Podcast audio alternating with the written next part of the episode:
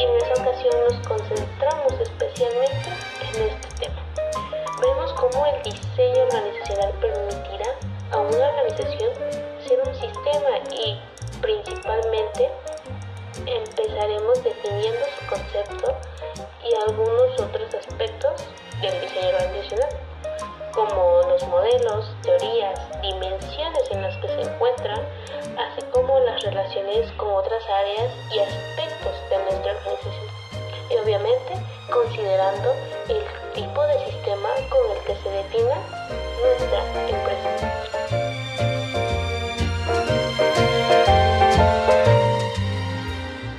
Al parecer es un tema realmente extenso, pero un tanto fácil de digerir cuando asociamos toda esta teoría con situaciones de nuestra vida cotidiana. Soy Jenny García y nuevamente es un gusto compartir estos conocimientos aprendidos durante mi curso. Sin más que decir, comencemos.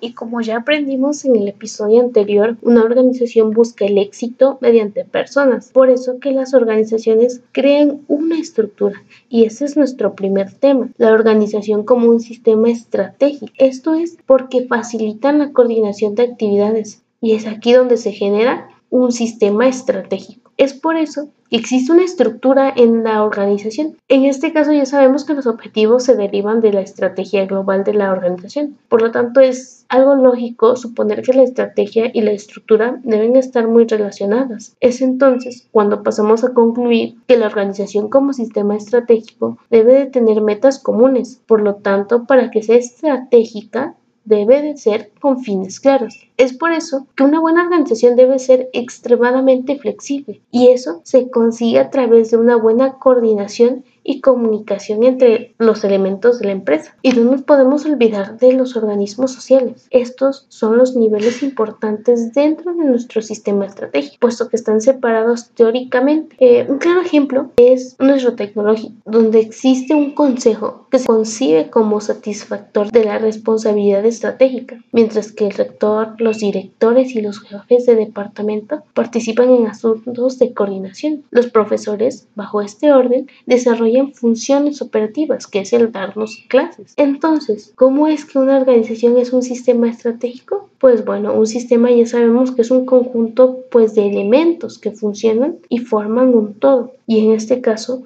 los elementos que tenemos son los objetivos, las metas, los procesos, las personas y todo esto dentro de una organización. Asimismo, formarán o te conducirán a un todo, que será cumplir los objetivos de tu organización. Es decir, si yo llegara a formar una organización, primero debería de juntar a ciertas personas y de esta manera plantearse o plantearnos metas y objetivos que queramos lograr. Estas se tomarán mediante procesos gerenciales, en los que también estableceremos puntos claves o de guía para cumplirlas y a la vez puntos para generar marcos confiables de trabajo, es decir, un espacio. Y como cualquier otro sistema, cada uno de nosotros va a desempeñar diversas áreas operativas y como todo, todas las partes deberán funcionar correctamente. Si una falla, todo el sistema deja de operar.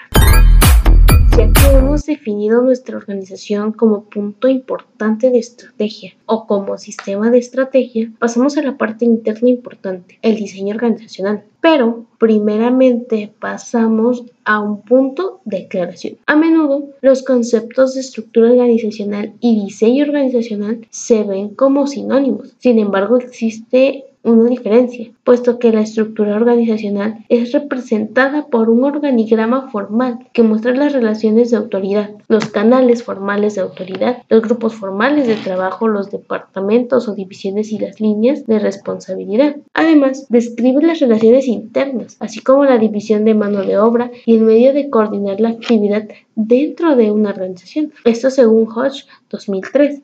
Aunque por otro lado, Hodge en 2003 dijo que el diseño organizacional es la manera como se agrupan las tareas y personas en la organización con el objetivo de llevar a esta a la eficiencia y la efectividad. A través del diseño organizacional se debe tratar de encontrar la configuración que permita la mezcla óptima de diferenciación e integración, a la vez que permite a la organización adaptarse al entorno. Y bueno, podríamos citar a más autores, pero el punto es que el diseño organizacional será aquel que definirá la estructura interna de nuestra organización, desde tareas hasta personas. Todo esto con el fin de que podamos lograr nuestros objetivos y a su vez poder ir trazando un largo camino de eficiencia y efectividad. Y bueno, pudiéramos concluir con lo que dice Castillo y Morales, que el diseño organizacional hace que los gerentes tengan dos puntos de vista simultáneos, hacia adentro y hacia afuera.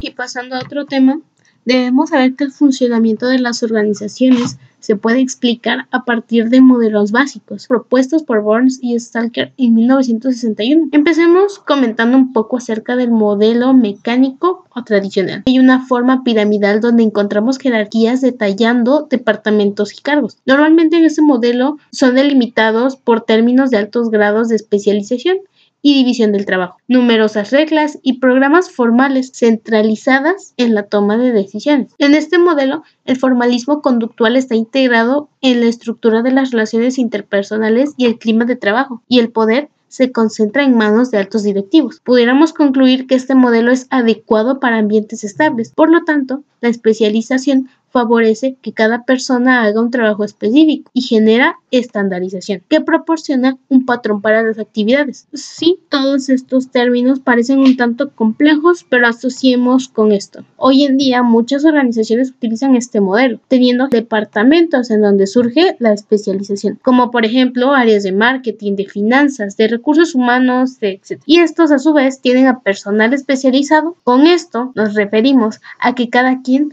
cumple una tarea específica. Y bueno, ahora pasamos a un modelo más flexible, el modelo orgánico. Empecemos por su forma circular, ¿no? Es decir, poca jerarquía, pues está basado en equipos provisionales y multifuncionales que se caracterizan por ser flexibles y cambiantes. Permite romper barreras entre departamentos y abre paso a equipos dirigidos por ellos mismos con individuos de diferentes áreas. Tenemos un mínimo de reglas y lo que lo hace interesante es su comunicación lateral y de cierta forma existe una descentralización de toma de decisiones. Bueno, esto es lo que nos dijo Cortés en el 2006 de una manera más formal. Es el adecuado para los ambientes cambiantes, es decir, los actuales de cierta manera se reduce la jerarquía. De esta manera, la organización alcanza un grado aceptable de flexibilidad y adaptabilidad, y esto mismo propicia la creatividad e innovación. Como análisis del tema, podemos decir o comentar que el autor Stephen Robbins en el 2002 mencionó que en la actualidad no existe una estructura ideal de organización única que sirva para todas las situaciones.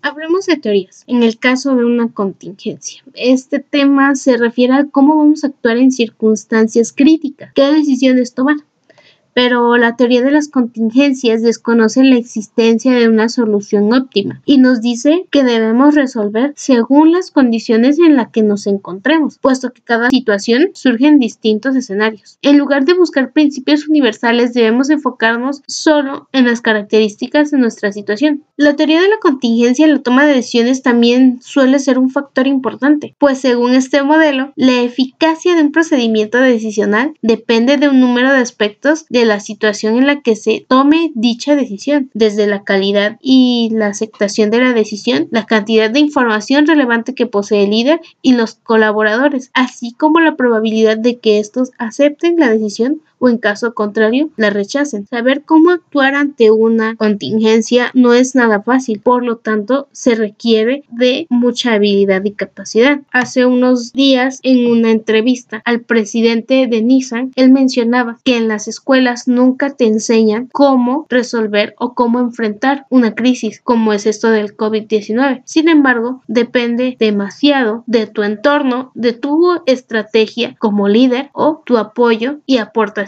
como colaborador. Las organizaciones dan forma a nuestra vida y los administradores bien informados pueden dar forma a las organizaciones. El primer paso para entender a las organizaciones es buscar dimensiones que describan los rasgos de diseño organizacional específicos. Estas dimensiones describen a las organizaciones de manera muy similar a cómo los rasgos de personalidad y físicos describen a las personas. Las dimensiones organizacionales se dividen en dos tipos, estructurales y contextuales. Empecemos con las estructurales. Proporcionan etiquetas para describir las características internas de una organización, como la formalización, se refiere a la cantidad de documentación escrita en la organización. Por ejemplo, en el tecnológico hay una formalización muy alta porque manejan varios volúmenes de reglas por escrito para aspectos como registro, eliminar y agregar clases, asociaciones de estudiantes y otras cosas. Por lo tanto, también incluimos la documentación, que son procedimientos, descripciones de puesto, etc. Estos documentos escritos describen el comportamiento y las actividades. Por obvias razones, también existe la especialización, es decir, la división de trabajo, la jerarquía de la autoridad que describe quién le reporta a quién y esto se relaciona también al control. Otra dimensión es la centralización. Se refiere al nivel jerárquico que tiene la autoridad para tomar una decisión. El profesionalismo es el nivel de educación formal y capacitación de los Aspectos como los cursos de capacitación que dan las empresas a sus colaboradores o en este caso de los docentes en nuestro tecnológico. Algunos poseen licenciaturas, maestrías, doctorados y otros más. Y por último, las razones de personal se refiere a la distribución de personas entre las diversas funciones y departamentos. Las dimensiones contextuales caracterizan a toda la organización. Describen el escenario organizacional que incluye y da forma a las dimensiones estructurales, empezando con el tamaño, que se puede medir como un todo o por sus componentes específicos, pudiendo ser por el número de empleados, ventas totales o activos totales. La tecnología organizacional tiene que ver con la forma en que la organización produce realmente los bienes y servicios que ofrece a sus clientes, como por ejemplo la alta tecnología que se ocupa para fabricar un auto Volkswagen o las plataformas que utilizamos para nuestras clases en línea actualmente. El entorno incluye todos los elementos fuera de los límites de la organización. Por ejemplo, mencionaba el presidente de Nissan que no podían continuar con la producción de autos en mayo del 2020 por órdenes del gobierno ante la contingencia. Esta decisión no les corresponde a la organización y se tiene que acatar a lo que dice el gobierno. Las metas y las estrategias y así como la cultura, que son temas que hemos mencionado antes. Todo esto parte de la dimensión contextual. Bueno, el siguiente tema nos habla de una relación entre el diseño organizacional y una figura legal y fiscal de la empresa. Y bueno, estos temas más legales nos hablan de lo siguiente. Las empresas legalmente constituidas están definidas en razón de los propósitos por los que se fundaron. Estos propósitos están relacionados con las actividades a las que se va a dedicar siempre y cuando persiga una finalidad o giro lícito. La constitución legal de empresas pues es el proceso por el cual se registran ante el gobierno con el fin de cumplir con la ley y acceder a las diversas ventajas. Y la forma jurídica es la modalidad que una persona física o sociedad puede escoger para desarrollar su actividad profesional, como sociedad de responsabilidad limitada, sociedad anónima, cooperativa, etc. No olvidemos, antes de continuar, que las personas físicas son quienes ejercen derechos y cumplen obligaciones a título personal y las personas jurídicas son las empresas, quienes ejercen derechos y obligaciones. La relación que existe entre estos términos es que cualquier organización que pretenda iniciar una operación debe tener actividades lícitas, delegar funciones y actividades con base en la legalidad de administración fiscal. Relación entre diseño organizacional y el tamaño y giro de la empresa. Bueno, una empresa ya sabemos que es un grupo social que a través del capital, el trabajo y la administración se producen bienes o distribución de bienes y servicios, con fines lucrativos o no. Mm, los avances tecnológicos y económicos han originado la existencia de una gran diversidad de empresas. Es importante colocar a cada una de ellas en una clasificación, empezando por la actividad a la que se dedique. Podrán ser empresas industriales y en este mismo rango dividirse en extractivas, como por ejemplo aquellas que van y sacan grava o arena de los ríos para su venta, o pudieran ser manufactureras, por ejemplo las maquilas. La siguiente clasificación son las empresas comerciales, donde solo funcionan de intermediarios entre productor y consumidor. Y nuevamente surge una clasificación de mayoristas, que son ventas a gran escala, tipo expendedoras o bodegas. Minoristas, ventas en pequeñas cantidades, como las tienditas de la cuadra. O comisionistas, que venden lo que se les indica y a cambio se les da una comisión. Y por último, tenemos a las empresas que solo brindan servicios a la comunidad. Pueden ser con o sin fines de lucro. Otra clasificación según el origen de su capital, en donde pueden ser empresas públicas como el Infonavit o la Comisión Federal de Electricidad o privadas como Toyota, Lenovo, etc. Y por última clasificación general, de acuerdo a la magnitud de la empresa, ya sea grande, mediana o pequeña, según los criterios siguientes. 1. Financiero, según el monto de su capital. 2. El personal ocupado. En una empresa pequeña laboran menos de 250 empleados, en una mediana entre 250 y 1000 y en una grande de más de 1000 empleados. 3. Criterio de producción. Esto es mediante el grado de maquinización y o sistematización que existe en el proceso de producción. Y 4. El criterio de ventas. Está en relación con el mercado que la empresa abastece y con el momento de sus ventas. Los criterios mencionados no son los únicos para determinar el tamaño de la empresa, pero sí los más usuales. Se pueden utilizar otros parámetros para su clasificación como el criterio económico o el criterio de constitución legal, entre otros.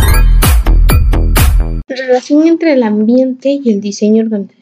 Las organizaciones actuales se integran por los componentes de su entorno que afectan de manera distinta a cada organización debido a que todas las organizaciones son diferentes, es decir, varían según sus características. Y en ese tema podemos considerar conceptos como entorno organizacional, que es el conjunto de factores o sectores del ambiente externo, los cuales influyen o condicionan a la mayoría de las organizaciones en la determinación de estrategias de trabajo. El ambiente son los factores que afectan el funcionamiento de la organización, tanto interna como externamente. El ambiente interno, llamado clima organizacional, se refiere a todo lo que está dentro de la organización. Esto hace más amena la influencia del orden y organización, ya lo mencionamos antes. El ambiente general es el nivel de organización cuyos componentes son de largo alcance, con consecuencia a largo plazo. Lo, conforman los siguientes componentes, económico, social, político, tecnológico y ético. Y por último, el ambiente operativo. Es el nivel del ambiente externo de las organizaciones. Consta de componentes que tienen consecuencias más o menos concretas e inmediatas para la dirección de la empresa. Sus componentes son los clientes, los competidores, el trabajo, los proveedores y asuntos globales e internacionales. ¿Por qué? Pues bueno, pues de ello ellos dependen las operaciones que llevemos a cabo como organización. Es decir, si tus clientes no están consumiendo, tendrás que hacer una mejora. Si tus competidores están vendiendo más a menor precio, tendrás que hacer mejoras. Y si tus proveedores no se te aumentan los costos, también tendrás que hacer ciertos cambios.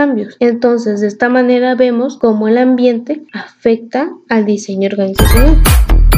Dentro del tema de relación entre la estructura, la cultura y el clima organizacional con la estrategia de una empresa. Primero, cabe aclarar que las estrategias son acciones meditadas que una empresa realiza con el fin de alcanzar sus objetivos. Si los objetivos son los fines de una empresa, las estrategias son los medios a través de los cuales la empresa busca alcanzar los objetivos. Bien, haciendo una aclaración, la cultura representa la verdadera imagen de la empresa, mientras que el clima refleja las percepciones de los individuos sobre la misma. Por lo tanto, el clima a menudo se basa en eventos como reacciones e incidentes entre colaboradores, y la cultura depende menos de las situaciones individuales, pero tiene que impulsar la interpretación, el pensamiento y la perspectiva de los eventos. La relación que se guarda con la organización se enfoca en que se debe establecer una estructura que se adecue a las necesidades, según tamaño, giro y objetivo. La cultura consta de los valores y normas compartidos por los integrantes de la organización, de la misma manera el clima organizacional, que busca crear emociones positivas para generar un buen ambiente con el recurso humano. Por lo tanto, se deben formular estrategias que permitan alcanzar los objetivos de la manera más eficiente posible, teniendo en cuenta factores externos y asegurándonos de que sean factibles.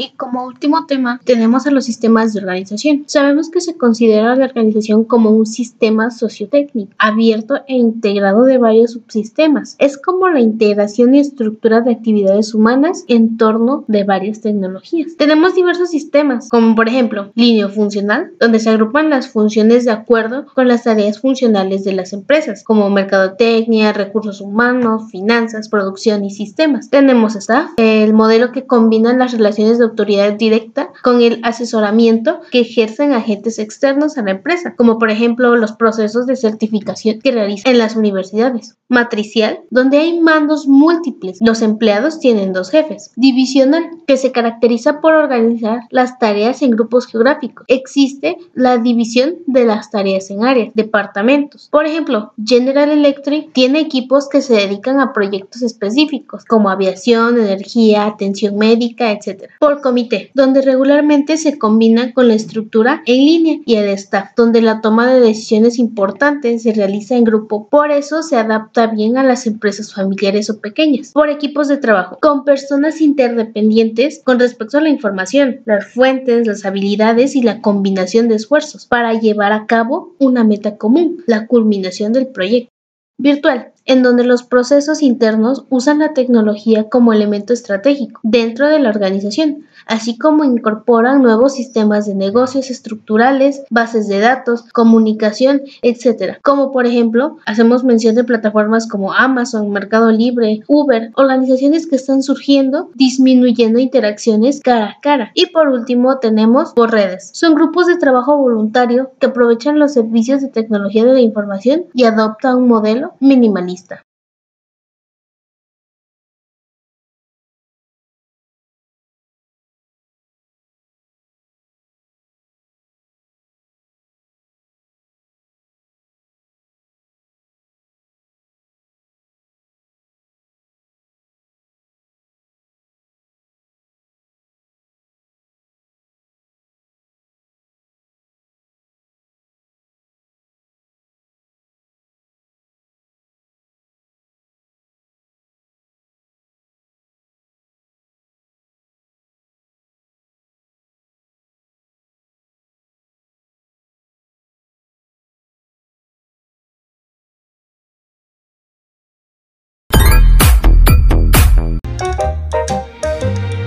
Al parecer eso será todo lo que en este episodio puedo compartirles, pero me gustaría más adelante seguir compartiendo más acerca de mi curso de diseño organizacional. Fue un gusto y hasta la próxima.